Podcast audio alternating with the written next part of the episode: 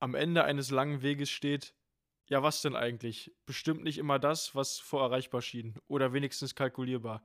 Unser Gast ist sicher einigen unter euch bekannt. Den wenigsten davon dürfte jedoch klar sein, der Mann, der ist auch mal Rad gefahren. Und das auch noch richtig schnell. Wie Baller und Icke widmete auch er seine Kindheit bis Jugend dem Radsport. Ein Leben für den großen Traum. Radprofi. Doch für Till war ein anderer Weg bestimmt, als den, auf dem er so viele Jahre schnurstracks geradeaus zu laufen schien. Statt unzähligen Stunden auf dem Rad, fahren bis zum Krachen gehen, ist er heute einer der bekanntesten und relevantesten Modetrendsetter und Mitbegründer des Josephs Atelier. Wie schafft jemand den schwungvollen Absprung vom Rad zur zeitgeistigen Modebrand? Wir haben das mal erfragt. Wer es zu etwas gebracht hat im Leben, wer über Geld, Macht und Einfluss verfügt, der will heute hier zu Gast sein. Und damit herzlich willkommen zur Folge 43 von Krachen gehen. Wie angekündigt vor zwei Folgen haben wir in der nächsten slash übernächsten Folge einen Gast mit dabei, an Bord, möchte ich mal fast sagen. Und ähm, der Gast, das, das Intro zum Gast, das passt vielleicht nicht hundertprozentig, aber wir wollten das hier trotzdem unterbringen. Wer von euch, lieben Zuhörenden, weiß, aus welchem Dokumentarfilm dieses Intro stammen könnte, vielleicht in leicht abgeänderter Form, der unbedingt ähm, schreibe uns an und gebe den richtigen Hinweis, dann bekommt ihr auch einen Story-Repost dazu. Na, Baller, wer ist, denn, wer ist denn heute zu Gast? Gib mal so ein bisschen einen Rahmen dazu und wie bist denn du da drauf gekommen, diesen Gast einzuladen? Es war nämlich deine Idee, das können wir schon mal sagen.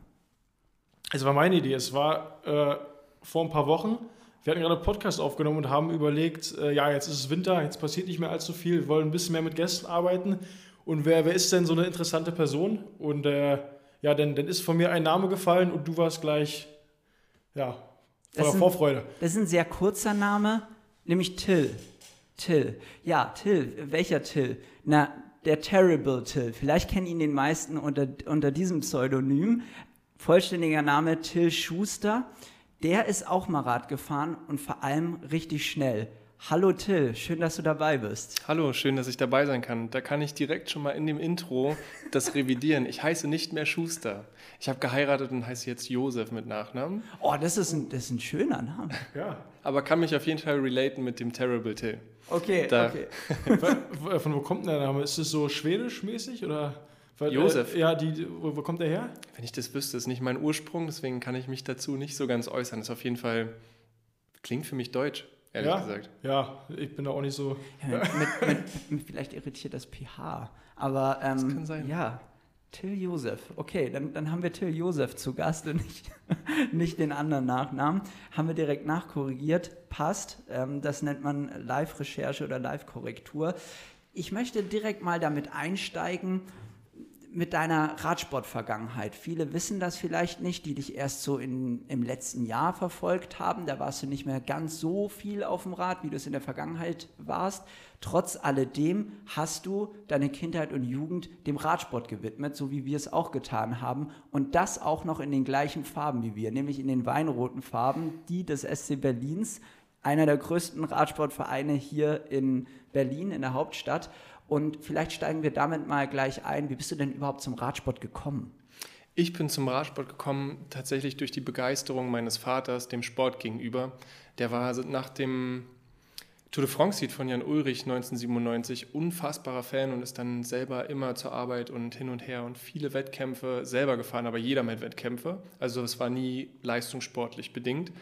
Ähm, und dann hat mein größerer, größerer Bruder damit angefangen und natürlich, wie es jetzt der Kleine ist, man möchte natürlich besser sein als sein großer Bruder und äh, steht dem dann natürlich nichts nach. Und dann ging es natürlich auch für mich direkt ab aufs Rad. 2004 war das tatsächlich.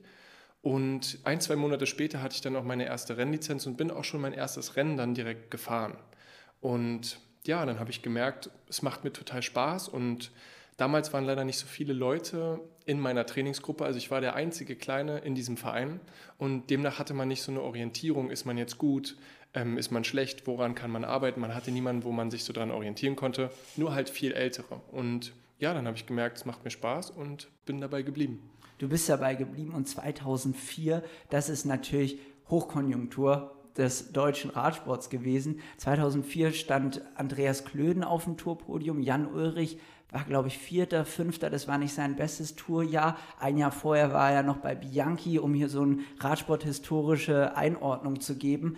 Aber okay, du bist also auch ein Radsportboomer, möchte ich mal sagen, weil das ist der geburtenstärkste Jahrgang von Radsportneukömmlingen, die heute immer noch halbwegs jung sind und im Radsport immer noch dabei sind. Ja, spannend. Und dann hast du beim SC Berlin angefangen und bist dann dort auch gefahren, richtig? Das ist richtig, ja. Ich bin auch nie in einem anderen Verein gefahren. Ähm, bin da tatsächlich auch 2004 bis 2014 im Vereinssport geblieben und bin dann ja, nach der U19 in ein Team gewechselt. Ähm, ja, obwohl ich dachte, dass nach der U19 Schluss sei, weil mein Papa immer gesagt hat, ja, mach den Sport, solange er dir Spaß macht, aber Geld verdienen kann man damit nicht. Und das hat sich bei mir so eingebrannt, dass ich dann auch schon immer äh, der festen Überzeugung war, dem Traum nachzueifern, äh, macht gar nicht so viel Sinn, obwohl man sich natürlich unterbewusst immer gewünscht hat. Ja, und dein Vater, der ist definitiv einer, den jeder in Radsport Berlin kennt. Volker heißt der. Dein Bruder im Übrigen äh, heißt auch Max. Richtig. Das ist auch witzig, ja. Ähm, wollte ich hier auch nochmal untergebracht haben. Aber dein Vater Volker, den kennen Baller und ich auch sehr gut, weil der war Abteilungsleiter der Abteilung Radsport beim SC Berlin und damit auch definitiv schon so die präsenteste Person bei uns im Verein, oder? Ja, auf, auf jeden Fall. Ich, ich bin ja damals noch in Brandenburg gefahren und wir sind dann nach Berlin gezogen und äh, waren dann auf, auf einer Suche äh, nach einem neuen Verein für mich. Und dann hatten wir, ja, von einem Kumpel von mir, der, der hat uns da hin, empfohlen zum SC Berlin, hatte meine Mutter damals noch angerufen und, und hat dann mit Volker telefoniert. Und äh, Volker ist ja doch sehr sprachgewandt und äh, kann gut reden und hat uns dann überzeugt. Wir sind hingefahren hatten wir uns mit ihm unterhalten und äh, waren wir gleich Feuer und Flamme. Und dann äh, bin ich auch die restliche Zeit beim SC Berlin geblieben. Ja? Also auch Volker, sehr einflussreiche Person ja, in meinem Leben. Ja, Volker ist, Volker ist, der hat schon eine richtige Präsenz. So, wie groß bist du, Till? Ich bin 2,3 Meter drei groß. So, und dann habt ihr schon mal so, Till ist schon groß und sein Vater ist ähnlich groß. Ne? Der ist auch so. Der ist 1,90. Ja, das sagen, ist, ist, ist, auf jeden Fall ein bisschen kleiner, aber ist schon eine Erscheinung, ne? Ja, ja, ja, doch. Ja, Volker ist eine Erscheinung. Volker sah auch immer, ich kenne Volker nur fit, also der sieht immer fit aus, hat ein Auftreten, kräftige Stimme und ähm, hat auch immer so eine sehr klare Sprache und auch immer so ein bisschen ansprachig, ich möchte das mal so formulieren. Also da ist immer, da schwingt immer so ein bisschen Motivationsrede mit, wenn Volker spricht. Aber ich muss sagen, also mich hat es damals total doll abgeholt, weil ich war bis zur U17 in einem anderen Verein, beziehungsweise in zwei, zwei anderen Vereinen hier in Berlin und bin dann erst in den Junioren zum SC Berlin gewechselt und ich habe mich dann extrem geärgert, weil ich mir dachte, schade, warum bin ich nicht früher hier hingewechselt, weil da habe ich mich dann total wohl gefühlt. Wir hatten damals auch eine gute Trainingsgruppe, ne? Und vor allem auch einen guten Trainer. Da müssen wir jetzt auch das erste Mal einen Shoutout geben an Michael Bräunig. Das war wirklich eine, eine extrem schöne Zeit, die zwei Juniorenjahre, die, die wir da hatten. Und ähm, ja, ich glaube, das ist definitiv auch so die schönste Zeit meines Nachwuchses gewesen. Naja, okay, jetzt hast du schon angeschnitten, für dich ging es dann nach den Junioren nicht weiter. Du hast aber bis zu den Junioren hin diesen Vereinssport betrieben, wie du es genannt hattest. Also heute ist schon durchaus üblich, gerade in Belgien, ne, dass man in den Junioren in einem Team fährt, oder? Ja, auf jeden Fall. Ja, doch. Ja, Remco ist zum Beispiel. Remco habe ich immer so, der hatte doch schon, gefühlt hatte Remco schon eigene Sponsoren in den Junioren, ne? In den Junioren läuft es eh ein bisschen anders ab. Äh, wer hat mir das denn erzählt? Da, äh, da spendet das Dorf, in dem man wohnt. In Belgien. Ja, da gibt es irgendwie einen so einen Tag im Jahr, da gibt es dann eine riesige Feier und dann legen alle Leute so Geld in den Pott. Deswegen Tim Wellens hatte, wo er in den Junioren war, hatte der schon einen eigenen Camper und fünf eigene Specialist-Räder, weil, weil das ganze Team da dumm, wie dumm und dämlich gespendet hat und dann haben die da 100.000 Euro zusammenbekommen und äh, ja, also da ist schon eine andere Kultur wie hier. das ist wirklich nett, ist eine komplett andere Kultur. Ich habe ja mit dir auch, ich habe dich ja breit ausgefragt, ähm, wo ich in Belgien war, es war ja mein erstes Mal Radrennfahren in Belgien, dann auch noch gleich in Flandern. So dein Team kommt auch noch von da. Also du bist mittlerweile da schon richtiger Experte nach zwei Jahren bei Alpecin und hast ja auch den ein oder anderen legendären Teamkollegen. Ähm, und da ist schon ein bisschen die Kultur anders. Du hast aber bis zu, bis zu U19 trotzdem diesen Vereinssport betrieben. Ich würde fast sagen, das ist in Deutschland auch so normal. Also außer das Auto-Eder-Team gibt es da doch auch gar kein anderes Beispiel. Also alles läuft über die Landesverbände, ja. würde ich jetzt mal sagen. Ähm, und dann hast du gedacht, okay, jetzt ist Schluss. Was waren deine ersten Gedanken nach den Junioren? Also es hat halt nicht gereicht, wie ich es mir vorgenommen habe, oder was war da so der Gedanke? Hm, da muss ich nochmal ganz kurz so ein bisschen zurückschrauben. Also erstmal ähm, war das bei mir immer so ein zweiseitiges Schwert.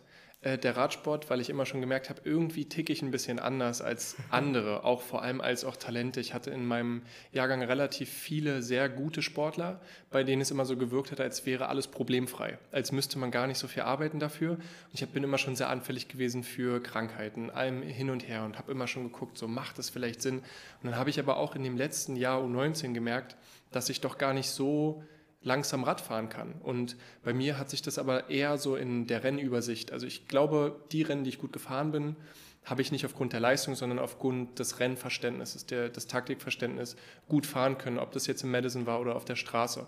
Und dann habe ich gemerkt, okay, irgendwie würde ich mir das doch wünschen, ähm, den Weg weiterzugehen, um einfach zu schauen, was ist möglich. Und dann habe ich gemerkt nach der 19, ich habe mich für keine Teams beworben, so wie das ja normal ist, auch im Berufsleben. Ich glaube, man beschreibt ja sogar Bewerbungen mit Lebenslauf, allem drum und dran. Habe ich gar nicht gemacht und dann hat äh, das Jahr aufgehört und ich habe gemerkt, dass mir der Sport, dieser geregelte Ablauf so ein, zwei Monate später schon doch fehlt, weil ich dann auch erstmal gar kein Rad gefahren bin. Das war dann so ein richtiger Schlussstrich. Und dann habe ich so um die Weihnachtszeit rum, ich glaube, das war so der 5., 6. Dezember oder so, einen Anruf bekommen von einer Nummer, die ich nicht kannte oder eingespeichert hatte. Bin rangegangen und ähm, dann war die Stimme von jemandem zu hören, den ich auch nicht kannte und hat sich dann vorgestellt mit Jochen Hahn, der damals ähm, Teamleiter von Stölting. Und das war damals ein Team zu der Zeit, wo ich noch gefahren bin. Die haben, glaube ich, in den fünf, sechs Jahren vor meiner Zeit noch, glaube ich, alles gewonnen, was man so gewinnen konnte. Ob Bundesliga, deutsche Meisterschaften oder auch international waren die unfassbar gut aufgestellt. Und dann habe ich erstmal zwei, drei Minuten nichts gesagt oder konnte nichts sagen, weil ich erstmal so schockiert war und dachte, dass es ein, fehlerhafter Anruf ist. Ja, und dann meinte er, ähm, ich habe mir deine Resultate mal angeguckt und habe mit Max Werder sehr, sehr lange über dich gesprochen. Hättest du nicht Lust auf einen Kaffee mit mir? Dann können wir einfach mal quatschen, ob das irgendwie zwischen uns passt. Habe ich dann einfach nur ein Ja darauf geantwortet und äh, zwei, drei Tage später saß ich dann mit ihm an der Schönhauser Allee in einem Café und habe einen Baklava gegessen. Uh, und sehr, sehr, gut, Baklava. Sehr gut, sehr, das ist auch sehr Berlin. Ja, ja, absolut. Da musste man auch schon, schon beim Trend bleiben. Nee, und Jochen hat sich ähm, einen schwarzen Tee bestellt und hat den direkt angesetzt an die Lippe und hat sich unfassbar doll verbrannt. ähm, ja, fand ich sehr, sehr sympathisch. Wir hatten ein gutes Gespräch, er hat mir erklärt, wie er auf mich gekommen ist und so weiter und ob ich mir denn vorstellen könnte, in dem Team fahren zu können und hat mir die Position erklärt, was für mich in Frage kommen würde, weil es damals einen, ja, aus meinem Jahrgang einen sehr starken Sprinter in das Team verschlagen hat, Manuel Porzner. Ist, glaube ich, in dem letzten Jahr 19 Weltmeister geworden im Punktefahren auf der Bahn, würde ich sagen. Nee, im Omnium war das.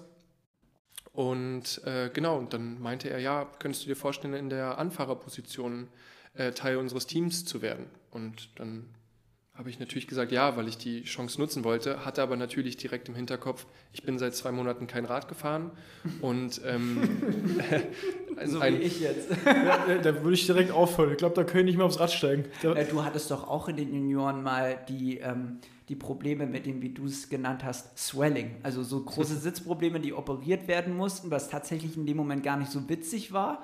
Und da musstest du auch relativ lang aussetzen, ne? Ja, ich hatte Glück, dass im Jahr danach Corona war, weil ich war auch dementsprechend drauf. Ja, aber, Früher, ja. ja, aber das war dein erstes Jahr bei Jumbo, auch noch das erste U23-Jahr danach. Und es war jetzt, habe ich jetzt gar nicht so schlecht in Erinnerung. Also im Herbst warst du dann total gut drauf. Nee, nee, genau. Ich habe aber auch ein Jahr gebraucht, bis ich wieder gut drauf war, ja. Also ja. zwei Monate frei, dann ist schon, ist ja, schon das schwierig. Ist schon, du, du, motivierst mich gerade ja. total doll, wieder, wieder nee, Max, Max im Gegensatz zu mir hat er Talent. Der, der macht das damit so. Ja, genau. So, weiter, weiter bei Till.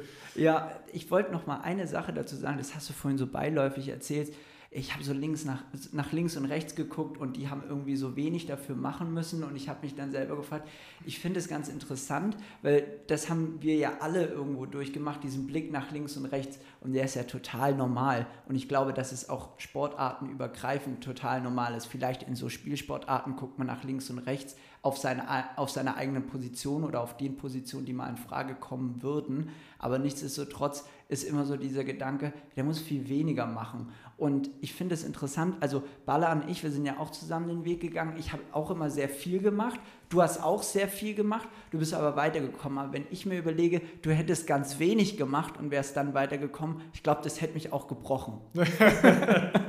also das war schon auch ganz gut. Ich wusste immer, du fährst sehr, sehr gut und sehr, sehr schnell, aber ich wusste, oh, okay, äh, zieht halt anders und der macht halt auch einfach super viel dafür. Äh, wir haben ja dann auch aus Spaß einfach mal so sechs, sieben Stunden trainiert. Ja. Äh, ja, nochmal kurz dazu, das ist, glaube ich, einfach, äh, oder die Leute, die es im Endeffekt schaffen oder auch die so viel Talent haben, oder generell im Sport, äh, wer Schwächen zeigt, der ist dann auch schwach. Und äh, die meisten, die, die sagen dann lieber, ja, nee, läuft alles und äh, geben sich dann so selbstbewusst, auch wenn es innen drin dann doch anders aussieht. Aber ich glaube, so handhaben es die meisten. Deswegen wirkt es immer von außen so, boah, die anderen, die haben es sehr viel einfacher, bei denen läuft es, äh, werden die krank. Aber ja, ich glaube, da hat jeder seinen, seinen Struggle mit und äh, die wenigsten, die sagen es dann im Endeffekt. Und wenn man dann, ja, wenn man dann sagt, boah, ja, läuft nicht so, dann gucken einen gleich alle ein bisschen komisch an, ja. Also im Sport keine Schwächen zeigen, ja. Nee, und man ist auch irgendwie so durchweg porös. Das ist so die Sache. Also selbst bei dir, du unterschreibst einen Dreijahresvertrag und bist dann auch direkt im ersten Jahr porös. Du willst es allen zeigen. Im zweiten Jahr bist du porös, weil nächstes Jahr ist ja schon was und ich bekomme meine ersten großen Chancen. Und im dritten Jahr bist du erst recht porös, weil da geht es ja dann wieder um den Vertrag. Also eigentlich hast du nie Ruhe, wenn du den Sport lebst. Und um nochmal auf den Nachwuchs zurückzukommen, da hat man nie Ruhe, weil man natürlich sich als junger Mensch auch ständig immer messen will und auch gucken will, wo steht man, wo kann es mal hingehen, was sind meine eigenen Grenzen und vor allem, wie ticke ich vielleicht im, im, Vergleich zu anderen. Aber du hast schon gesagt, du bist ein bisschen anders. Ähm, hast du anders gedacht oder hast du die anderen, die Sachen anders gesehen? Woran hast du dieses anders festgemacht? Das anders habe ich daran festgemacht. Ich fand es auch gerade interessant, was Maurice gesagt hat, weil wenn du Schwächen zeigst ähm, oder halt darüber nachdenkst, was andere machen, verlierst du halt einfach sehr, sehr viel Kraft über dich nachzudenken und die Energie in dich reinzustecken. Und ich glaube, das habe ich immer sehr, sehr viel gemacht. Ähm, einfach über andere zu viel nachgedacht, ohne zu schauen, so was, wozu, was bin ich denn fähig. Es ging immer darum, was können die anderen und ich habe das immer sehr toll unterstützen wollen, weil ich das dachte so, ja, du hast doch das Talent, weil ich gar nicht an mich geglaubt habe. Und ähm, ja, kannst du die Frage nochmal wiederholen? Ich habe gerade... Du hast gesagt, das habe ich aufgegriffen, ich war anders und ich wollte dich jetzt fragen, woran du das anders festgemacht hast. Aber du hast die Frage wahrscheinlich so im Laufe deines Satzes verloren, aber trotzdem auch beantwortet. Also du hast eigentlich nie so richtig getraut, an dich zu glauben. Zu 100 Prozent. Und hast es deswegen auf andere übertragen. Spannend. Ja. Sehr und ich habe auch noch ein anderes Anders, was bei mir damals noch dazu kam. Ich bin, ähm, wie ihr schon gehört habt, relativ groß, was sehr untypisch ist für diese Sportart. Klar gibt es so ein, zwei Ausnahmen, die auch diese Körpergröße haben. Mm, ich habe das nur falsch einordnen können, ob das jetzt normal ist mit diesem schnellen Wachstum. Ich bin in einem Jahr mal 21 Zentimeter gewachsen. Und das ist schon ein Stückchen. Und äh, demnach hat mein Immunsystem und alles drum und dran, weil durch die Sportart, die wir betreiben, mit dem langen Draußensein, auch im Winter, hast du halt einfach ab und zu mal Problemchen. Und ich bin halt ständig krank geworden. Und da fängst du halt an, irgendwie an dir zu zweifeln. Du, denk, du denkst, du bist schwach oder ja, du passt da nicht so ganz rein. Das war so das anders. Ich habe einfach zu viel nachgedacht. Ich glaube, ich habe zu viel Empathie in diese ganze Sache probiert reinfließen zu lassen und ähm, nicht an meiner eigenen Stärke gearbeitet. Ja, es gibt ein holländisches Conti-Team, was ideal geeignet für dich gewesen wäre. Das gab es damals noch nicht. Volker Wessels. Die mhm. haben auch nur einen Sponsor, Volker Wessels. Das ist wohl einer der reichsten Niederländer, die es überhaupt gibt. Und der feiert Radsport und der sponsert das Team. Und in diesem Team muss man also 1,80 geht nicht. Da kannst du nicht mit 1,80 fahren. Also muss über 1,85 sein. Die sind alle riesig und wiegen auch natürlich dementsprechend viel. Und das ist wirklich eine schlagfertige Truppe, so bei Punkt 1 Rennen und bei richtig harten, flachen Rennen. Und die kommen auch trotzdem immer mal wieder wo drüber, wo man es jetzt gar nicht erwartet. Aber Volker Wessels, das ist auf jeden Fall auch ein Marketing-Move, sich so Leuchttürme einzukaufen, weil wie gesagt, also mir bleibt dieses Team so in Erinnerung und jedes Mal, wenn ich die wieder sehe, denke ich mir, oh, da sind sie wieder, die holländischen Leuchttürme. Direkt wieder ins Auto eingestiegen und ab ja, nach Hause. Ja. Hatte ich ja auch schon mal angesprochen. Angenommen, du zahlst jetzt eine Million für einen Bergfahrer oder eine Million für so einen schweren Anfahrer, da hast du auch mehr für dein Geld. Ja, da kannst du was anfassen. Ja, da, da, hast du 100 Kilo belgische, belgische Power und wenn du so einen Kolumbianer hast, der 40 Kilo wiegt, so zerbrechlich, so da hast du die Hälfte. Ja, nee, das macht schon Sinn. Macht schon Sinn. Den kannst du auch mal auf dem, auf dem Rücken klopfen so stark. Ja. Jonas Rickert haben wir da als Beispiel tatsächlich Ja. aufgeführt, dein, dein Teamkollege. Der ist auch wirklich eine Erscheinung, Jonas Absolut. Rickert. okay, ähm, dann ging es unverholfen, um wieder den, den Faden hier im Raum zu finden. Da ist er. Ähm, dann ging es trotzdem weiter in der U23 oder dann ging es überhaupt weiter und das beim Team Stölting. Und dieses Team Stölting, das ist, wie du schon gesagt hast, extrem, extrem erfolgreich gewesen. Das erste Mal ging das an den Start 2011 als Testteam Raiko Argon 18. Okay, also 2011, du kamst 2015 dann zu, zu Stölting. 2016 hat das Team dann immer noch existiert als Stölting Service Group Team und dann gab es eine Fusion zum Pro-Conti-Team. Die haben dann mit dem, mit dem dänischen Team Kult fusioniert. Ich meine, Kult war davor schon Pro-Conti Ja. und hat einfach nur noch mal ein ähm, schlagfertiges Team gebraucht, was vielleicht auch noch mal einen Sponsor mitbringt. Stölting jetzt auch nicht so eine kleine Firma. Die sind jetzt gerade auch wieder so ein bisschen im Fußball drin und ähm, bezahlen da wahrscheinlich das gleiche wie für ihr Radteam, wahrscheinlich sogar noch mehr. Jedenfalls, da bist du dann 2015 gelandet. Also das vorletzte Conti-Team für Stölting. Wer ist denn so bei Stölting gefahren damals? Das ist unter anderem ein Lennart Kemner, den kennen die meisten. Mittlerweile hat er bei jeder Grand Tour eine Etappe gewonnen, mindestens eine.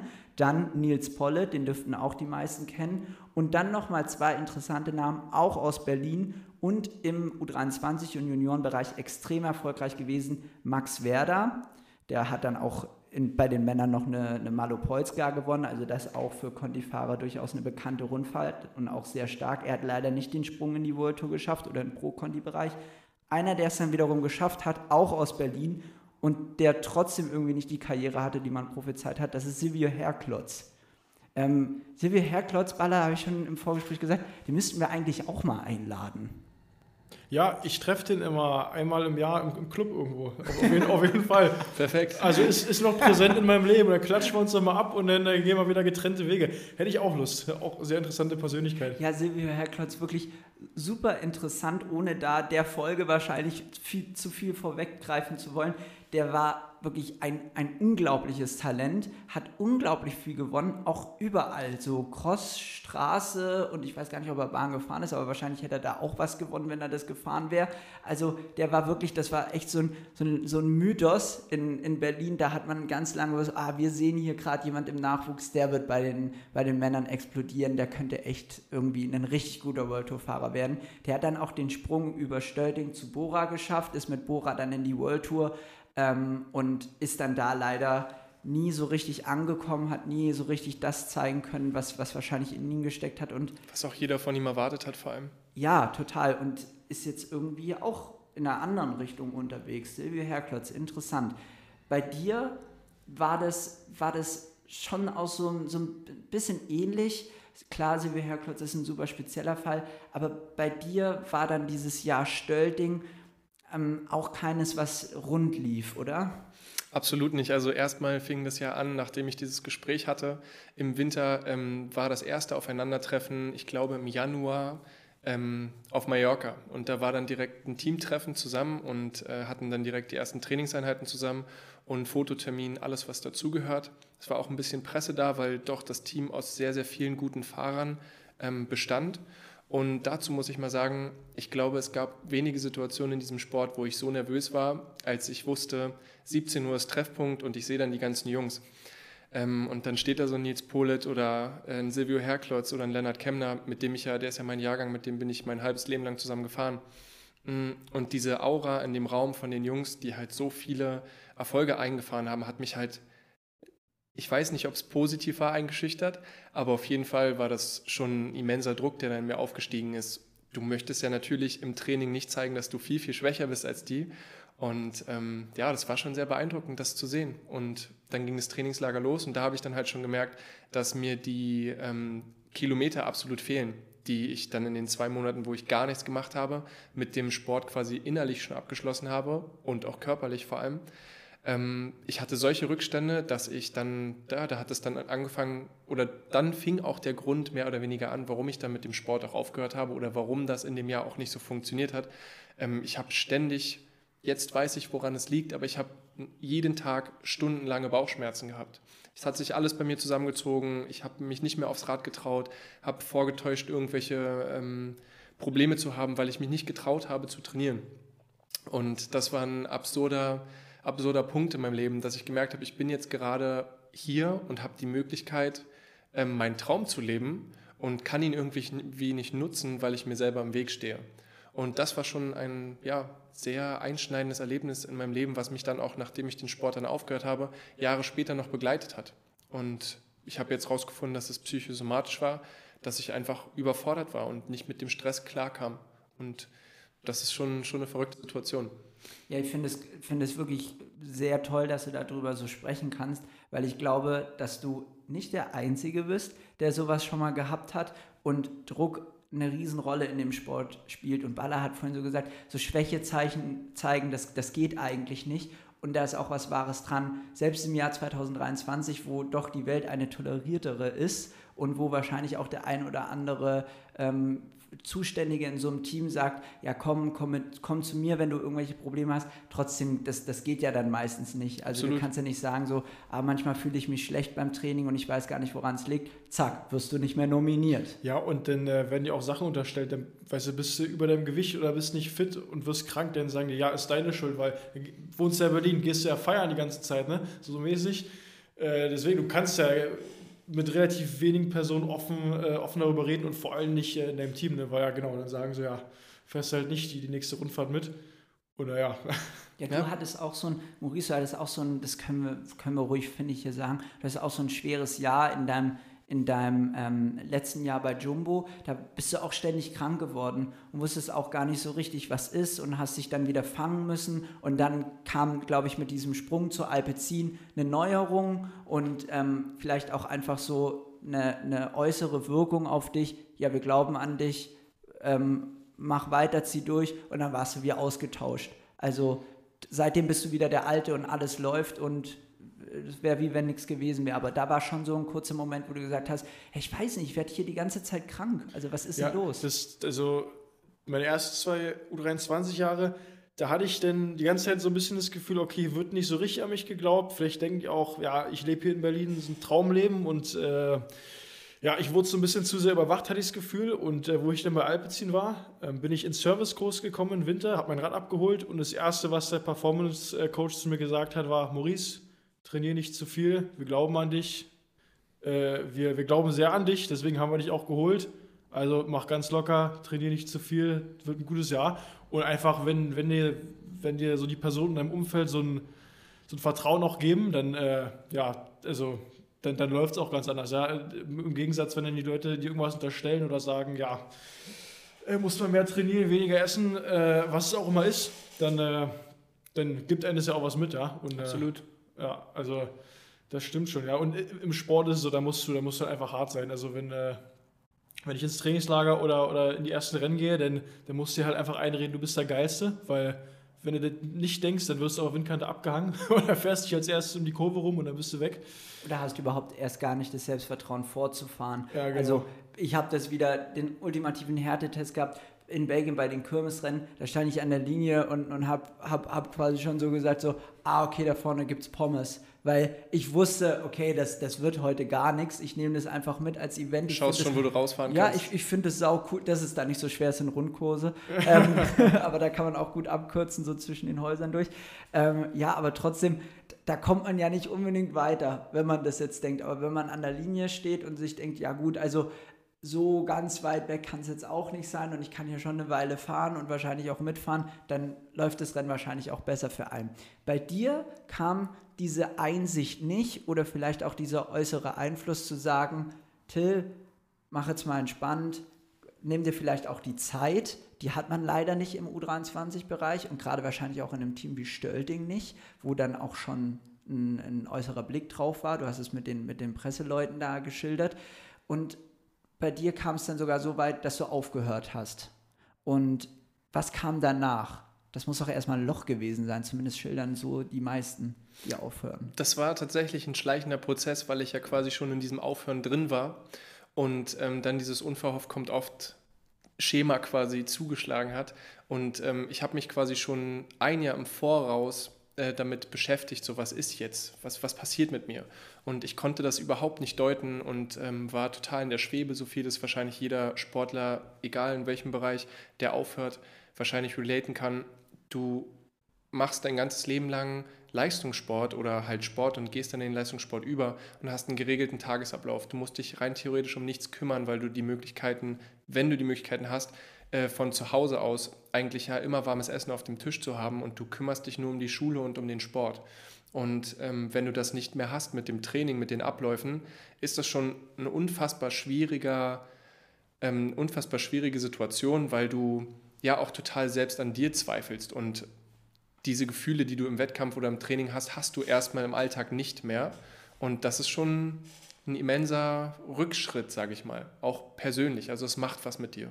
Ja, und es ist ja nicht nur so, dass man den Sport, da geht es uns allen dreien ja gleich, so im, im, im Kindes- und Jugendlichenalter einfach so am Wochenende betreibt, sondern der ist ja allseits präsent. Also man weiß, so ging es mir zumindest, ich bin relativ spät dann auf die Sportschule gekommen, eigentlich nur für den Schulabschluss und dann habe ich noch mal eine Ausbildung dort gemacht. Aber mir ging es dann immer so, ja, okay, ich muss jetzt total doll aufpassen, wenn ich hier Fußball spiele, dass ich mir nicht irgendwas, irgendwas kaputt mache. Und ich bin halt auch immer viel zu doll reingegangen und Basketball auf dem Pausenhof viel zu doll reingegangen und hatte dann auch immer mal wieder irgendwelche Verletzungen und das, das hemmt einen so, dass ich heute, wenn mir irgendjemand einen Ball zuschmeißt, denke, ja geil, ey, ich, ich, ich habe jetzt wieder richtig Bock, irgendwas damit zu machen, aber lasse ich jetzt mal lieber sein, weil ich, ich weiß und ich kenne mich dann auch wieder, dass ich dann wahrscheinlich derjenige bin, der sich ein Kreuz, Kreuzband reißt oder sonst irgendwas.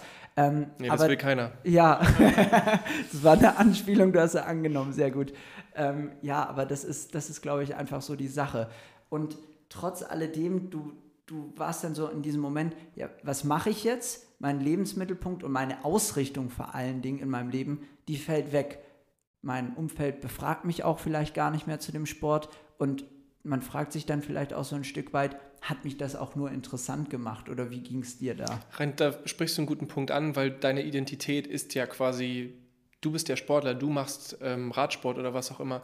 Du sagst deinen Freunden ab, weil du nicht mit in die Bar kommen kannst, weil du weißt, nächsten Morgen ist um 8 Uhr Training und das ist dir wichtig. Und das ist natürlich so ein Punkt, ähm, mit dem ich mich auch sehr, sehr identifizieren konnte, einfach anders sein zu können, andere Möglichkeiten zu haben, auch schon im jungen Alter irgendwo hinzufliegen, zu Wettkämpfen etc. und auch immer mit einer tollen Gruppe unterwegs zu sein. So diesen Zusammenhalt, weil du zusammen an das gleiche Ziel denkst, den hast du ja im Alltag selten. Und ähm, ja, da musste ich erstmal verstehen, ich muss mir jetzt irgendwie was anderes suchen oder halt einfach weiterhin in diesem Loch bleiben. Und ich glaube, ich bin, also ich hat, es hat sehr lange gedauert, bis ich aus diesem Loch rausgekommen bin ähm, und hätte es aber auch selber gar nicht geschafft, sondern ich habe das nur durch Hilfe äh, von meiner jetzigen Frau Josephine quasi schaffen können, weil sie einfach von Grund aus ein sehr positiver Mensch ist und mir dabei geholfen hat, Prozesse aufzubauen, die mir dabei helfen, ähm, das alles zu verarbeiten und mir auch neue Ziele zu suchen, was vor allem das Wichtigste ist. Und das hat dann so kleckerweise auch funktioniert. Ja, Josephine, das war die ultimative Liebeserklärung, falls du das hören solltest. Absolut. Kann man auch noch mal kurz innehalten. Ja, du sprichst es an mit dem Privileg. Das ist ein riesen Privileg, Leistungssportler sein zu dürfen und diesen Traum verfolgen zu dürfen, wenn man sich allein anguckt, welche Länder man bereisen darf, wo man schon im frühen Alter hinkommt. Ich meine, Maurice, wir hatten letztes Jahr um die Zeit eine Folge, da warst du einfach mal kurz für eine WM drüben in Australien, wo man sich denkt, für viele Menschen ist es ein Live-Goal, mal in Australien zu sein. Was man halt warst, so macht im Oktober. Ja, und, und, du warst da einfach mal kurz, kurz WM gefahren und kamst wieder, ja, schon komische Kaffeekultur, also dass der so groß ist immer der Kaffee, aber auch ganz gut, aber auch irgendwie komisch. Aber es ist auch eine große Qualität von Baller, das würde ich mal unterschreiben, ja. sich einfach nicht so ja. im Kopf zu machen, ja. einfach so die Umstände anzunehmen und gut ist. Ja. Ja, nee, ich, ich weiß noch, der Kaffee war sehr groß und äh, ab, ab 13, 14 Uhr haben sie den Laden dicht gemacht, weil äh, die leben da alle ein bisschen zwei Stunden früher. Ja, nee, auf, auf jeden Fall. Keine gute CO2-Bilanz, aber viel, viel zu tun hast du, ja. Obwohl man es ja auch jetzt in dem Moment gar nicht so wahrnimmt. Man, man, nimmt so, äh, man lebt den Traum, den man früher hatte, aber ja, ist halt wie früher, ne?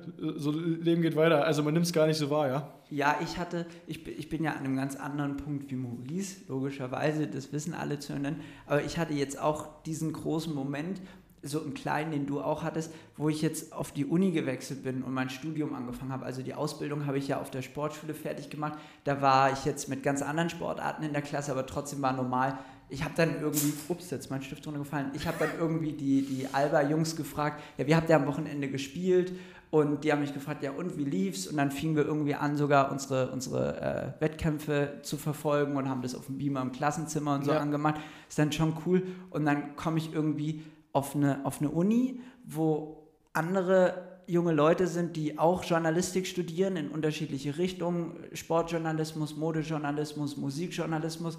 Und es interessiert sich selbst von den Sportjournalisten eigentlich gar keiner dafür, wie jetzt irgendwie deine Radrennen waren, weil die ja auch alle irgendwie gar nicht so sportlich sind, sondern eigentlich nur ganz gerne Fußball gucken oder, weiß ich nicht, Football oder was auch immer. Und das ist dann auch für mich einfach so eine Sache gewesen, ah, okay, hier kommt drauf an, was du, was du sprichst und was du schreibst und was du weißt vor allen Dingen. Das ist ja auch immer so der ultimative Flex bei den Journalisten. Ähm, und gar nicht so, was, wie viel Wattzahlen du jetzt fährst oder wo aber du das ist schon wichtig. Absolut, aber ich finde, da ist auch der Punkt nochmal, was dadurch, dass ich ja jetzt auf der anderen Seite bin und ich auch verstehe, dass Leute sich mit dem Radsport, es fällt sehr, sehr schwer, da einzutauchen oder sich damit identifizieren das zu können, verstehen. zu verstehen, was in diesem Sport abgeht, ja. dass man wirklich, du brauchst, musst ja, also du musst ja einen unterschriebenen Schaden haben, um Radsport wirklich aktiv machen zu können. Also es ist ja, ja. Ist Maurice, ja du hast den auch, ja. Sich bei Minusgraden vier, fünf Stunden ähm, durch die Gegend zu pedalieren, das ist natürlich, da brauchst du wirklich, du musst ein Rad abhaben.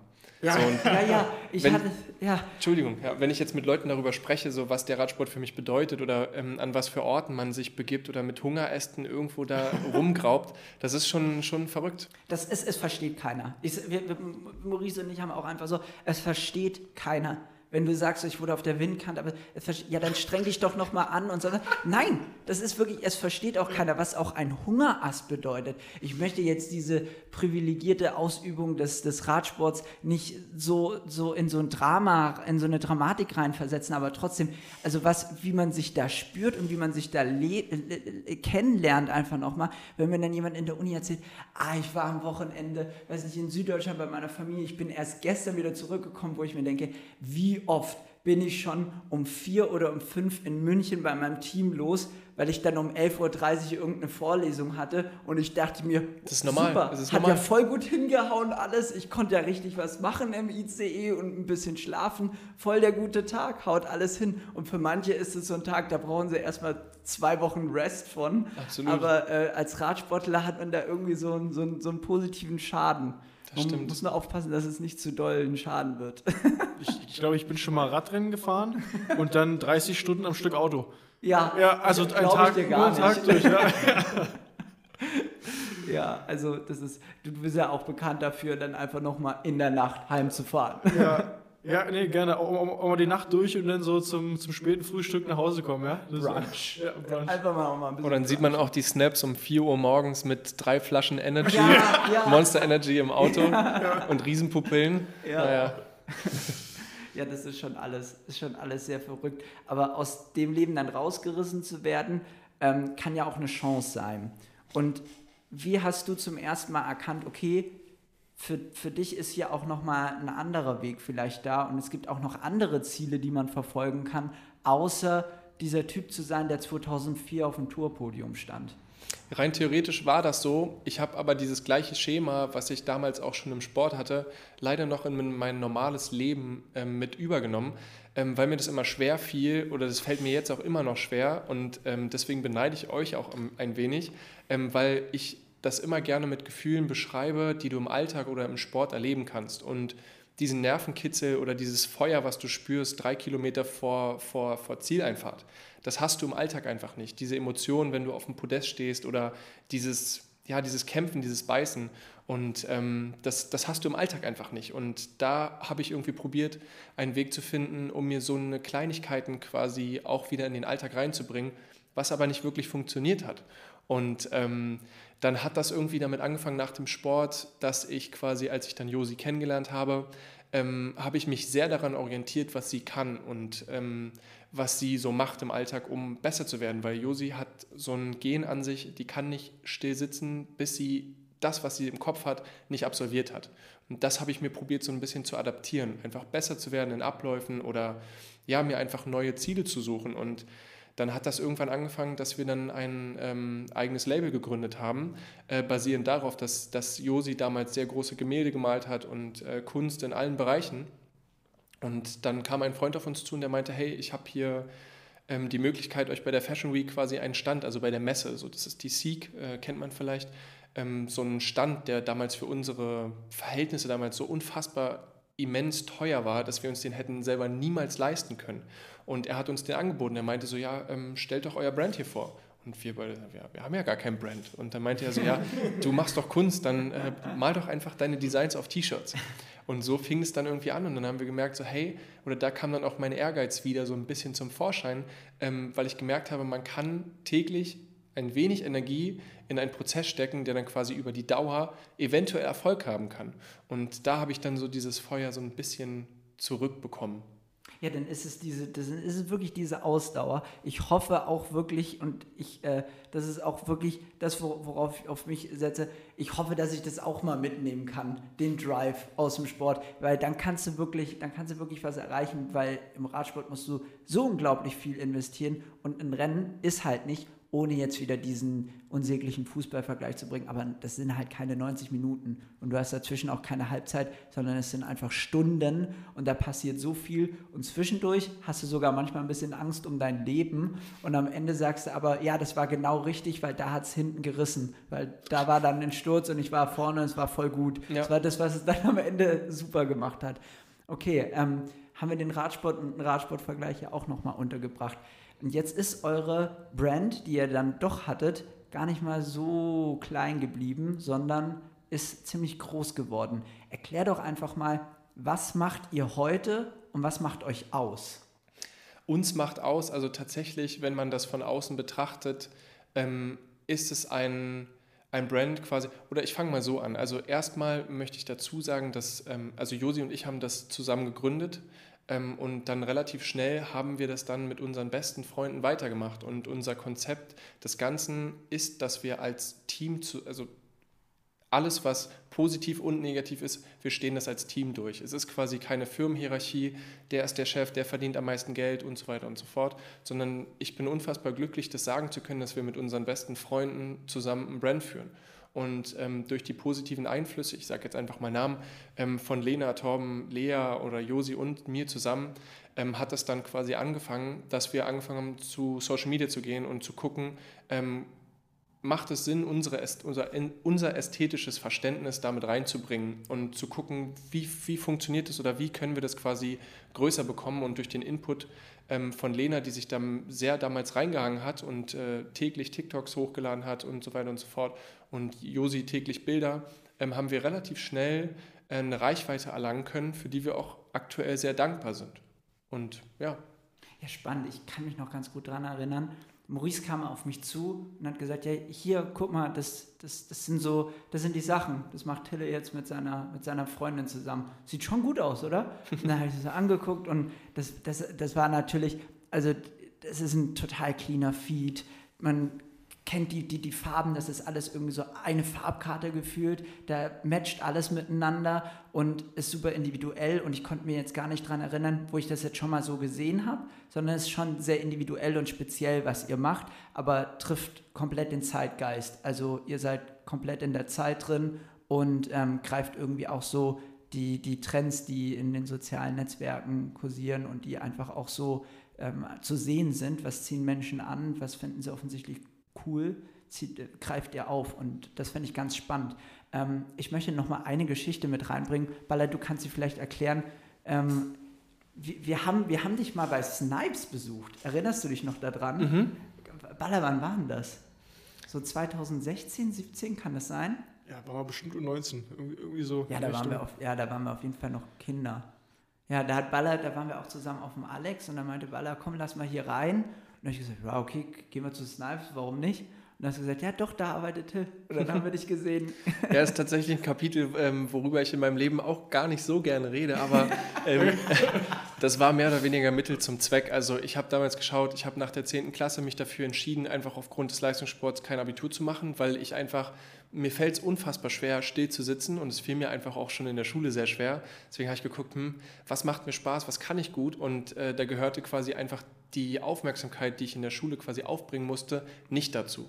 Und dann habe ich mich dafür entschieden, ähm, ein, eine Ausbildung anzunehmen. Es war damals ein Projekt in Berlin. Das ist eine Ausbildung, die du annehmen konntest für Leistungssportler. Du hattest quasi rein theoretisch wie auf der Sportschule, wo ich auch fünf Jahre war, ähm, die Möglichkeit, Schule zu machen und dein Sport nebenbei und du hast am Ende einen Ausbildungsberuf. Die Schule hat zwar vorgegeben, was du letztendlich als Beruf lernst, aber das war mir dann quasi gleich. Es war großen Außenhandel, äh, was ich da gelernt habe und das war tatsächlich auch jetzt für den Beruf gar nicht so sinnlos, dass ich das gemacht habe.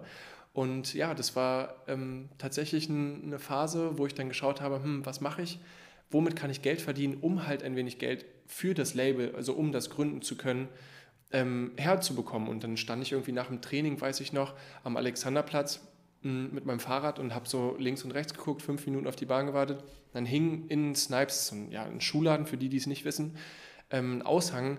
Ähm, du kannst hier anfangen, rein theoretisch schon morgen. So nach dem Motto war das. Und dann bin ich da reingedackelt äh, mit dem Fahrrad in der Hand und habe direkt mal einen Anschiss kassiert, äh, dass ich das Fahrrad bitte draußen das anschließen soll. Draußen. Schuhe aus. So nämlich. Kannst selber sauer machen. Ja. ja, und dann hätte ich den Job fast gar nicht bekommen, weil ich den Typ dann halt mit meinem Fahrrad abgeworfen habe und so. Nein, Quatsch, aber äh, ich stand dann da und ähm, ich habe halt gefragt, ob es möglich wäre, hier arbeiten zu können, ohne Vorkenntnisse. Und ich habe mir darüber gar nicht so Gedanken gemacht. Ich dachte, er hätte, hätte mich eher in einem Café gesehen oder so.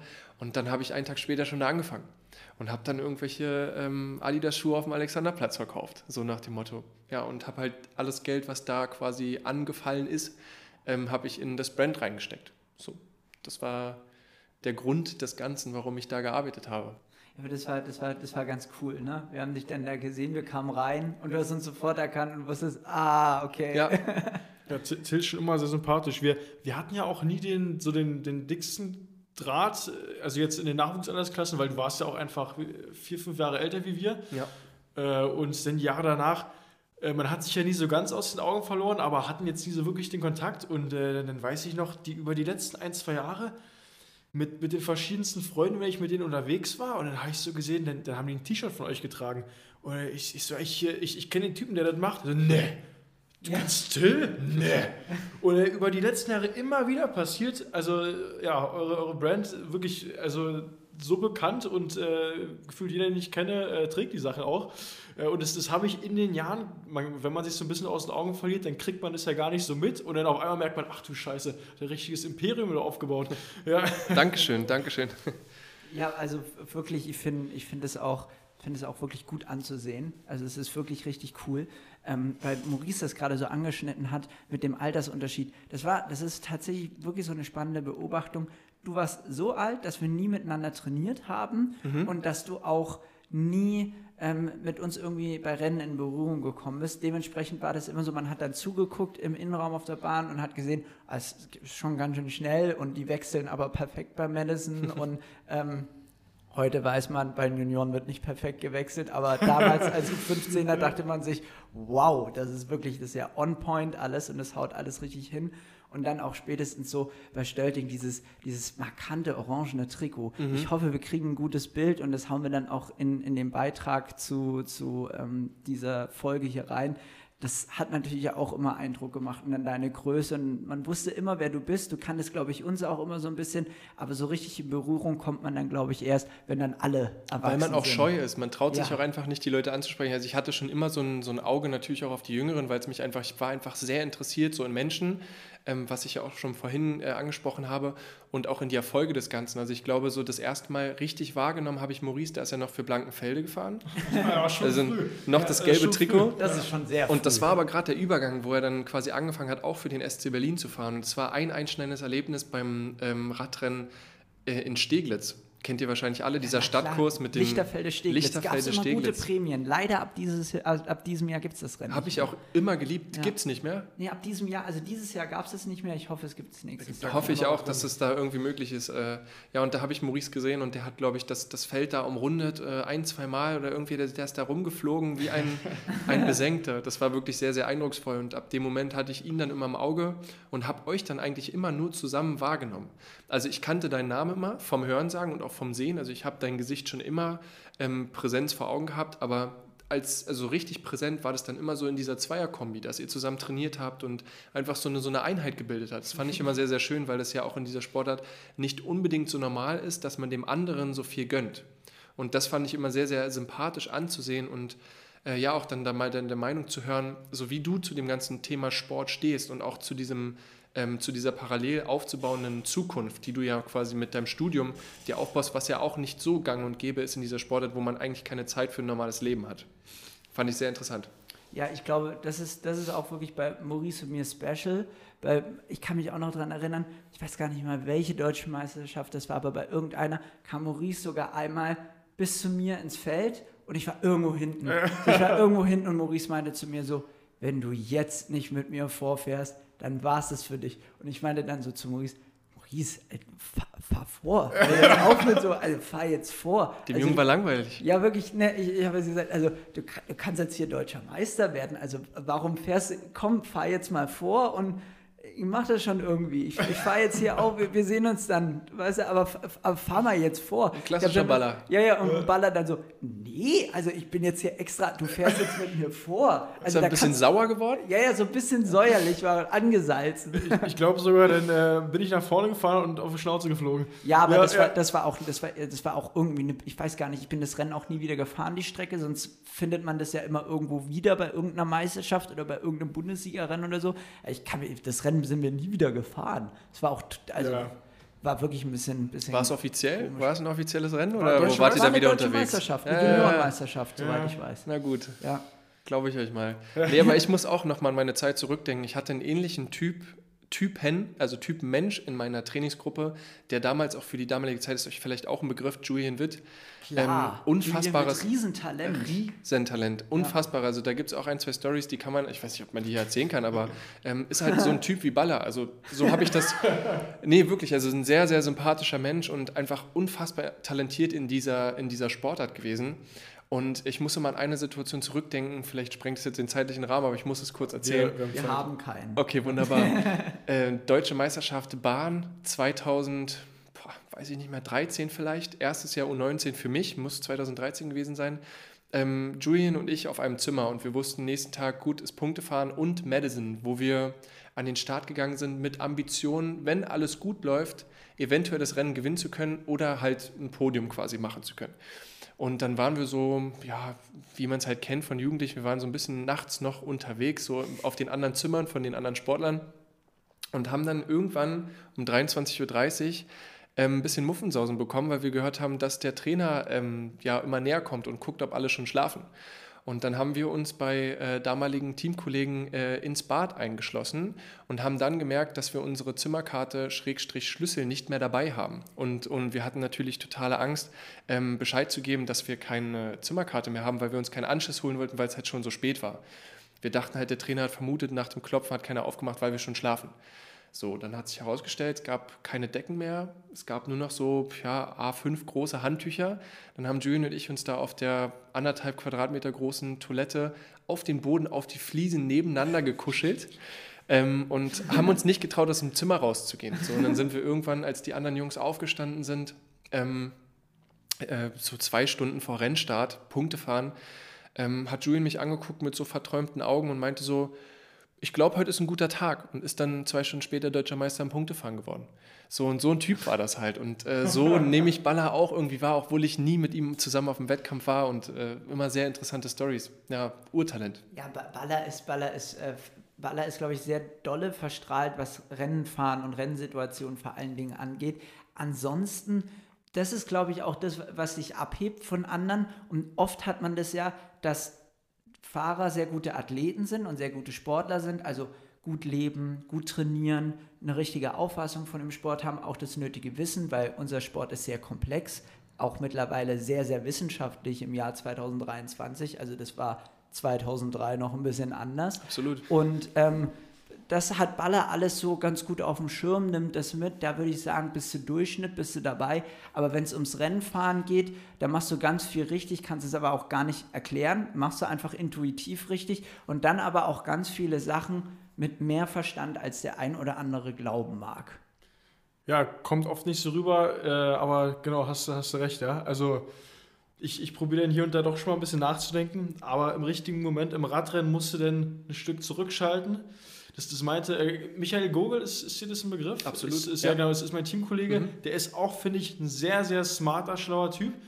Aber da hatte ich auch so einen dunklen Moment, äh, bin ich in der Rundfahrt gestürzt und war wirklich scheiße drauf, wollte das Rennen schon aufgeben, aber da meinte der im Teambus, ey Baller, jetzt schaltest du mal ein bisschen zurück, jetzt machst du mal Kopf aus, jetzt, jetzt hauen wir den mal auf die Schnauze im Radrennen so mäßig, jetzt, jetzt ballern wir mal richtig und äh, das ist im Sport, glaube ich, so bisschen die, ja, das Mindset, was du brauchst, äh, weil Radrennfahren ist brutal. Das, äh, ja.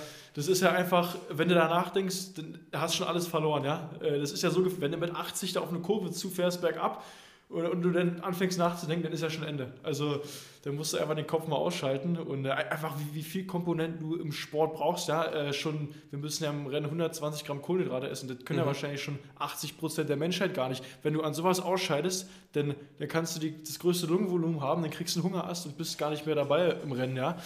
Also, also Radsport ist eine Fehlervermeidungssportart. Ja. Es gibt nur limitierende Faktoren und je weniger du dich limitieren lässt, und oft kann man das auch gar nicht beeinflussen, umso weiter kommst du. Und du hast es so gesagt, so ja, Hirn ausschalten und einfach machen. Das klingt jetzt total einfach, aber das ist eine Riesenfähigkeit, ja, wo ja. ich jeden beneide, der die hat, weil ich kann das nicht. Und ich würde das gerne können, aber ich kann das in diesem Ausmaß nicht. Wahrscheinlich auch viel besser als die meisten anderen Leute. Also wenn ich so erlebe, wie sich bei, bei mir an der Uni, Entschuldigung, wenn ich sagen muss, eingeschissen wird, wenn irgendwelche Prüfungen sind und ich denke mir so, hey, ich mache das. Ich habe doch danach noch zwei Versuche.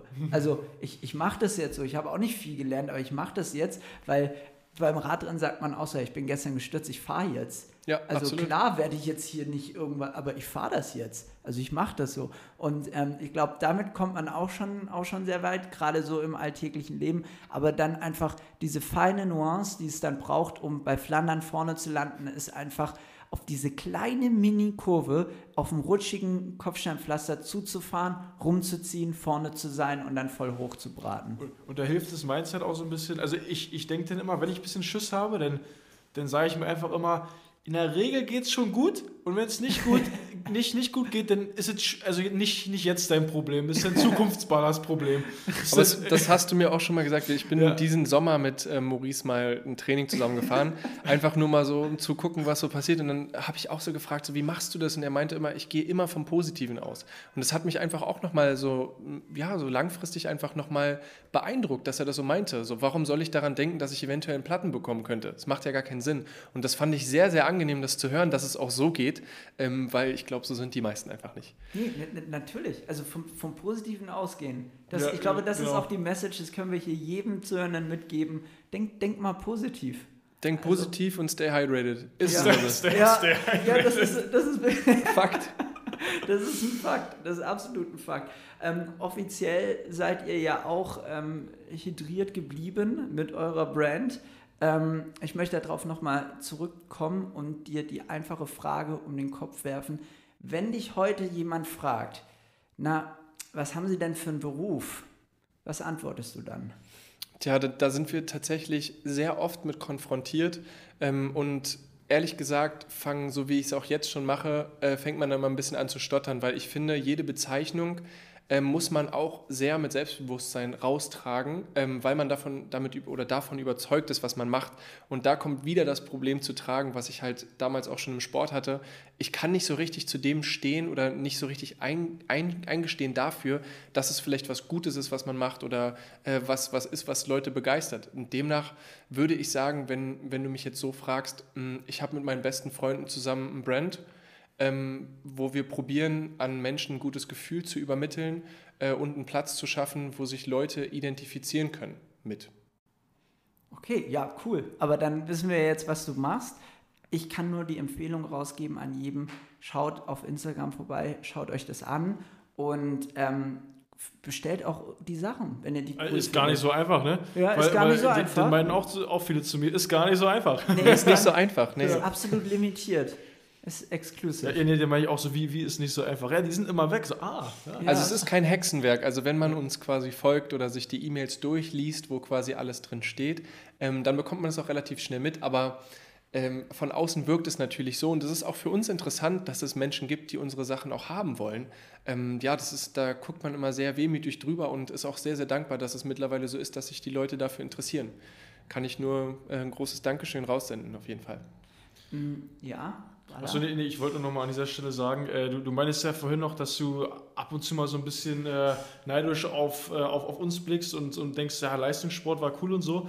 Aber ähm, ja, für, für so viele Leute ist ja der Leistungssport ein Traum. Aber ich, ich, ich glaube, äh, da musst du halt so ein ganz spezieller Typ Mensch für sein, dass du auch so diesen, diesen Traum als Traum leben kannst. Oder ich, ich glaube, ähm, also, oder ich finde es krass, was du da so für einen Weg gefunden hast. Und äh, ja, da kannst du absolut happy sein mit dem, was du jetzt machst. Und das ist wahrscheinlich auch für dich der bessere Traum ist, wie im Endeffekt jetzt äh, Radsportler äh, ja, gewesen zu sein. Ja, ne? vielleicht. Also ich, ich denke auch oft darüber nach, so was, was war, als ich jünger war. Also ich muss dazu sagen, ich bin jetzt äh, gerade 27 geworden und als ich aufgehört habe, da war ich halt noch ein bisschen jünger.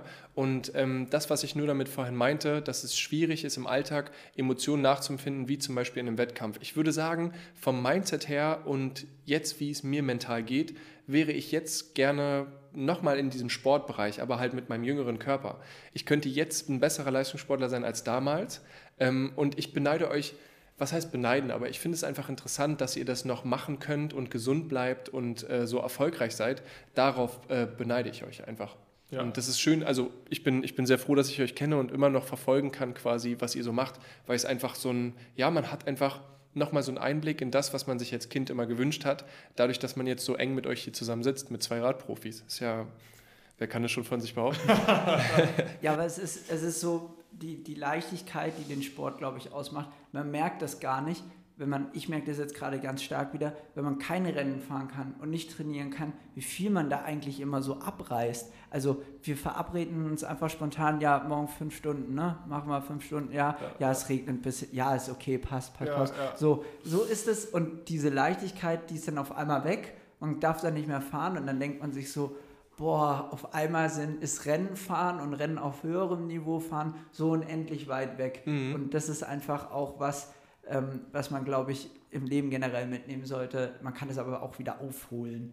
Und das ist ja jetzt nicht für immer weg. Ja, man wird schon gemütlicher, muss ich dazu sagen. Also das ich merke jetzt schon, wenn ja. ich so, also ihr habt es gesehen, das Fahrrad steht auf der Toilette und nicht. Kein Licht auf der Toilette. Genau Handy so. mitnehmen war der Hinweis. Das war der Hinweis. Und noch Stufe, aber auf die habe ich nicht hingewiesen, das ist das Problem. äh, nee, aber das, das Fahrrad steht dann doch schon mal ein bisschen länger, als es eigentlich dann sollte, ähm, in der Ecke, weil man halt auf gutes Wetter wartet. Und ich glaube, wenn man sich wenn man kann, also jeder muss ja irgendwann mit dem Sport aufhören, aber man muss diese Energie direkt mitnehmen. Man darf keine Pause dazwischen haben, sondern man muss sie direkt mitnehmen und den Ehrgeiz äh, direkt in andere Dinge, die halt sinnvoll sind, ja, einfließen lassen. Ja, weil man kann den Alltag auch anders ausschmücken, das geht schon. Ja, ja, ja. Äh, wenn du jetzt nicht gerade verletzt bist, wie oft machst du noch Sport in der Woche? Mm, bei mir hat sich das alles so ein bisschen umgeändert, als ich mit dem Sport aufgehört habe, ähm, so für die Stats, also ist ja auch immer, jeder Radsportler weiß ja immer ganz viel über Gewicht und so weiter. Äh, auf 2,3 Meter drei habe ich so knapp zwischen 76 bis 78 Kilo Renngewicht gehabt, was halt unfassbar wenig ist, würde ich jetzt behaupten. Ja. Ähm, und jetzt wiege ich knapp 100 Kilo. Ähm, und ja, ich gehe so vier, fünf Mal die Woche ähm, ins Fitnessstudio und nehme eigentlich das Radfahren zu, als Cardio und einfach mal den Kopf frei kriegen, weil ich bin immer noch der Meinung, es gibt nichts Besseres, um seinen Kopf einfach frei zu waschen von Gedanken, sowohl positiv als auch negativ, als auch als auf dem Rad. Ja, vier, fünf Mal die Woche gehe ich ähm, ins Fitnessstudio, um einfach fit zu sein, um stark zu sein, um sich einfach so kleine Ziele zu setzen. Das klingt jetzt so runtergestapelt, aber wenn man das in Verhältnis setzt mit dem großen Radsport und dann wünscht man sich 120 Kilo auf der Bank zu drücken, äh, das ins Verhältnis zu setzen, ist schwierig, aber man kann sich so kleine Erfolge und kleine Ziele selber schaffen und das macht äh, mittlerweile sehr viel Spaß. Ja, das ist, das ist auch nochmal ein interessanter Einblick gewesen in, in, deine, in dein jetziges Sportlerleben. Vielleicht nimmst du auch mal mit, Baller und ich hatten darüber spekuliert, ähm, wie sieht denn wohl der Alltag von Till aus? Und ich habe dann gesagt, ist eine gute Frage. Also, wie sieht denn eigentlich dein Alltag aus?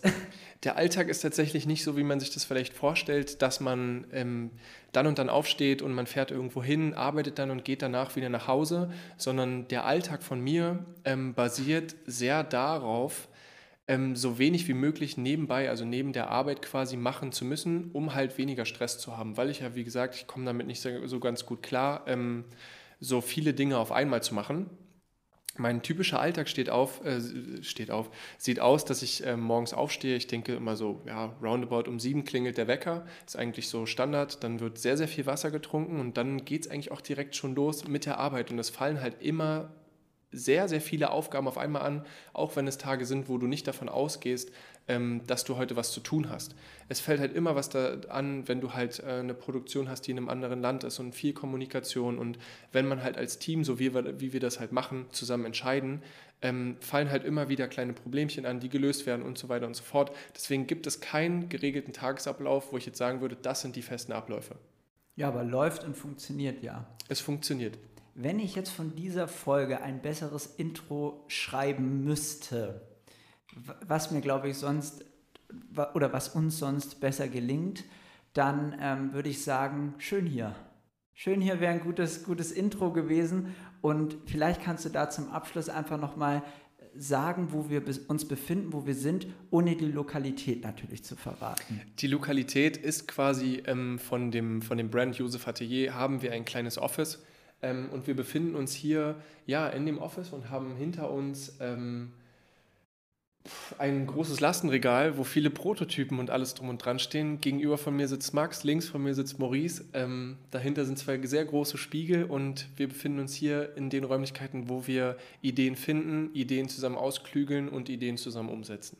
Ja, und wer hier gewesen ist, der weiß auch in etwa, warum die Klamotten so aussehen, wie sie aussehen. Also es ist wirklich, wirklich sehr schön und es sieht so herrlich zufällig aus, aber ich glaube, so viel ist hier gar nicht auch zufällig. Da ist dann doch auch immer mehr Geist dahinter, als man, als man meint. Würde ich schon dazu sagen, ja. Es ist halt alles sehr, sehr die Handschrift von Josi, worauf auch das, ähm, das Brand äh, sehr basiert. Und ja, man erkennt auf jeden Fall den, den Stil, der sich so durchzieht. Ja, da sind wir wieder bei der Leichtigkeit. Also wenn es leicht aussieht, dann, dann ist es meistens auch schwer. Genau so. Ja, Baller, hast du noch mal, noch mal ein paar abschließende Worte? Ähm, erstmal freut mich sehr, dass, dass, dass ich auf die Idee gekommen bin, Tilly einzuladen. War, so. äh, hat mir hier super gefallen, die letzte Stunde. Danke dafür. Ja, und Danke äh, auch. Ja, hat, hat mich sehr gefreut, dass wir hier so zusammengekommen sind und äh, deine Geschichte nochmal so hören konnten. Ich denke auch für die Zuhörer sehr, sehr interessant. Äh, vom, vom Radprofi dann in der komplett äh, in, in, die, nicht Fitness, in die äh, in die Modeindustrie. In die, in die Modeindustrie, genau. Leichter Hunger ist auch schon da vorhanden. äh, ja, nee, also nochmal vielen Dank an euch beide.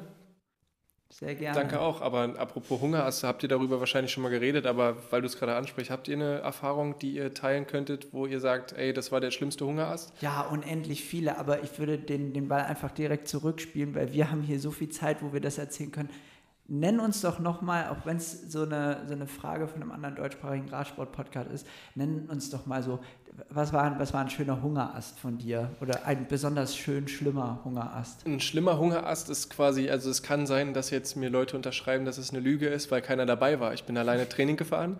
ähm, es war... Das kann richtig böse ausgehen. Ja, tatsächlich.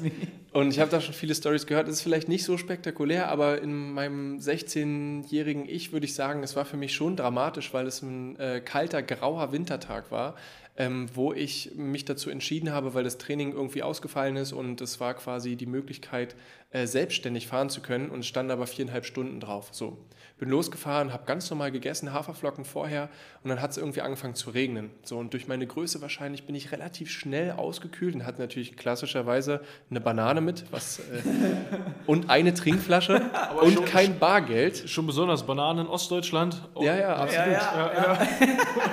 und kein Bargeld. Und wer ähm, die, die, die, die Stadt kennt, Eberswalde, wahrscheinlich alle Jungs und äh, Mädchen aus Berlin, er ist relativ weit weg und ohne Bargeld bedeutet auch kein Bahnticket. Und dann fuhr ich da irgendwo lang und habe schon gemerkt, mir kommen so ein bisschen die Sternchen, äh, habe nicht mehr so gut gesehen und dann habe ich mich ich weiß nicht, wie der Ort heißt, müsste Nähe Biesenthal sein, also so knapp 30 Kilometer von zu Hause weg, habe ich einen Bahnübergang gefunden und auch eine überdachte Möglichkeit, sich hinzusetzen. Ich habe natürlich angehalten, warum auch immer, es war bitterkalt draußen und habe mich auf diese Bänke gesetzt und bin dann so zur Seite umgekippt und bin einfach eingeschlafen. Es ist, ist eine Situation gewesen, quasi also Nahtoderfahrung, Ich hatte rein das dieses Jahr auch. Ich Es hatte das dieses Jahr auch schon, ja. Und das war eine ganz absurde Situation, weil du hast gemerkt, dein Kopf sagt dir, fahr weiter, aber dein Körper kann einfach nicht mehr. Und ich hatte so bitteren Hunger, dass sich alles nach innen umgedreht hat. Und dann bin ich aufgewacht, weil mich eine ältere Dame, die mit ihrem Hund Gassi gegangen ist, hat mich geweckt und hat gefragt, ob alles okay ist. Und dann bin ich wie ein Zäpfchen hochgesprungen, habe gesagt, na klar, kein Problem, bin aufs Fahrrad und äh, Schönen Tag weitergefahren. noch. Und komischerweise, wahrscheinlich, weil mein Körper so am, am Maximum war, was so eine Überlebenssituation war, ging es mir danach relativ gut, obwohl ich nichts gegessen, nichts getrunken habe. Und dann bin ich, bin ich heil nach Hause gekommen. Meine Mutter hat mich gefragt, wie das Training war. Ich gesagt, super. Ich hatte das aber auch, ich, ich hatte es in Österreich dieses Jahr und ich habe mich dann, weil ich gesehen habe, da ist ein bisschen Leben und ich mir schon selber nicht vertraut habe, habe ich mich auf den Kopfsteinpflasterboden vor dieses Wirtshaus gelegt, wirklich und mein Gedanke in dem Moment war, oh, ist das schön kühl auf dem Stein und habe richtig mein Gesicht so auf den Stein gedrückt und dachte mir, oh, ist das schön und irgendwann mal hat mich dann, stand dann auch eine Frau vor mir, die hat mich ganz entgeistert angeguckt, alles okay bei Ihnen und ich meinte dann nur so, ja, ich muss mich nur kurz ausruhen. Und dann hatte ich schon gemerkt, so, das ist nicht normal. Das Rad liegt auf der Straße, der liegt mit dem Gesicht auf dem Boden und sagt, hier ist schön kühl, ich muss mich jetzt erstmal ausruhen. Und, Tatsächlich in Berlin eine normale Situation. Wenn du durch die Straßen geht, Ja. passiert das wahrscheinlich täglich. Ja. Aber äh, großen Dank an die Frau, dass sie dich da. Äh, ja, ja, aufge, hochgerappelt aufge, hat. aufgesammelt hat. Ja. Klingt für mich ganz normal, wenn ich ein bisschen abzehren will. Das ist dann immer so. Weil Maurice kann sich auch schon sehr gut ausschießen. Ja, ja, mit Disziplin einfach mal drei Stunden komplett leer fahren, ja. Mit Charakter und Disziplin. Aber das war damals noch so. Also auch als ich groß geworden bin mit dem Sport, war das so, es wird nicht getrunken im Wettkampf. Ja, das ja. war ganz normal. Also du, Ja, du ja, nimmst, du bist doch kein Weichei, du nimmst doch hier nichts zu essen mit. So Ja. war das. Auch kein Gel, kein Koffein. Das gab es damals alles nicht. Auch, Auch wer auf Training. Nee, du auch wie, wie schnell du fährst oder ähm, Puls oder Watt oder so, war damals nicht präsent. ja. Oder unser alter Trainer Hans Scheibner, der hat auch mal gesagt, ähm, die, die richtig schnellen Renner, die fahren 33er Streifen. Ja, und früher bist du ja mit, mit so 20 Kilo Rädern gefahren und im Winter mit, mit Weste und Jacke hier und da. Äh, 33er Schnitt ist ja unmöglich, aber Ja. habe ich mir auch vorgenommen. Ähm, bin ja einfach Anschlag gefahren im Winter immer. Mal Ja, ich- ich paar weiß- fünf Stunden. Ein Winter ist, ist Maurice tatsächlich immer die ganze Zeit wahrscheinlich so knapp unter Schwelle. Ja, Die ganze genau, Zeit. einfach- Heute würde man sagen, genau alles richtig gemacht, weil das war belgisch. Ja. Das war richtig belgisches Training. Das, Das war ehrlich. ja, das war total doll, ehrlich. Ja, also mit Charakter und Disziplin und Leichtigkeit. Das nehmen wir mit aus der Folge. Das nehmen wir mit. Vielen Dank. Jetzt Danke, aber Jungs. wirklich.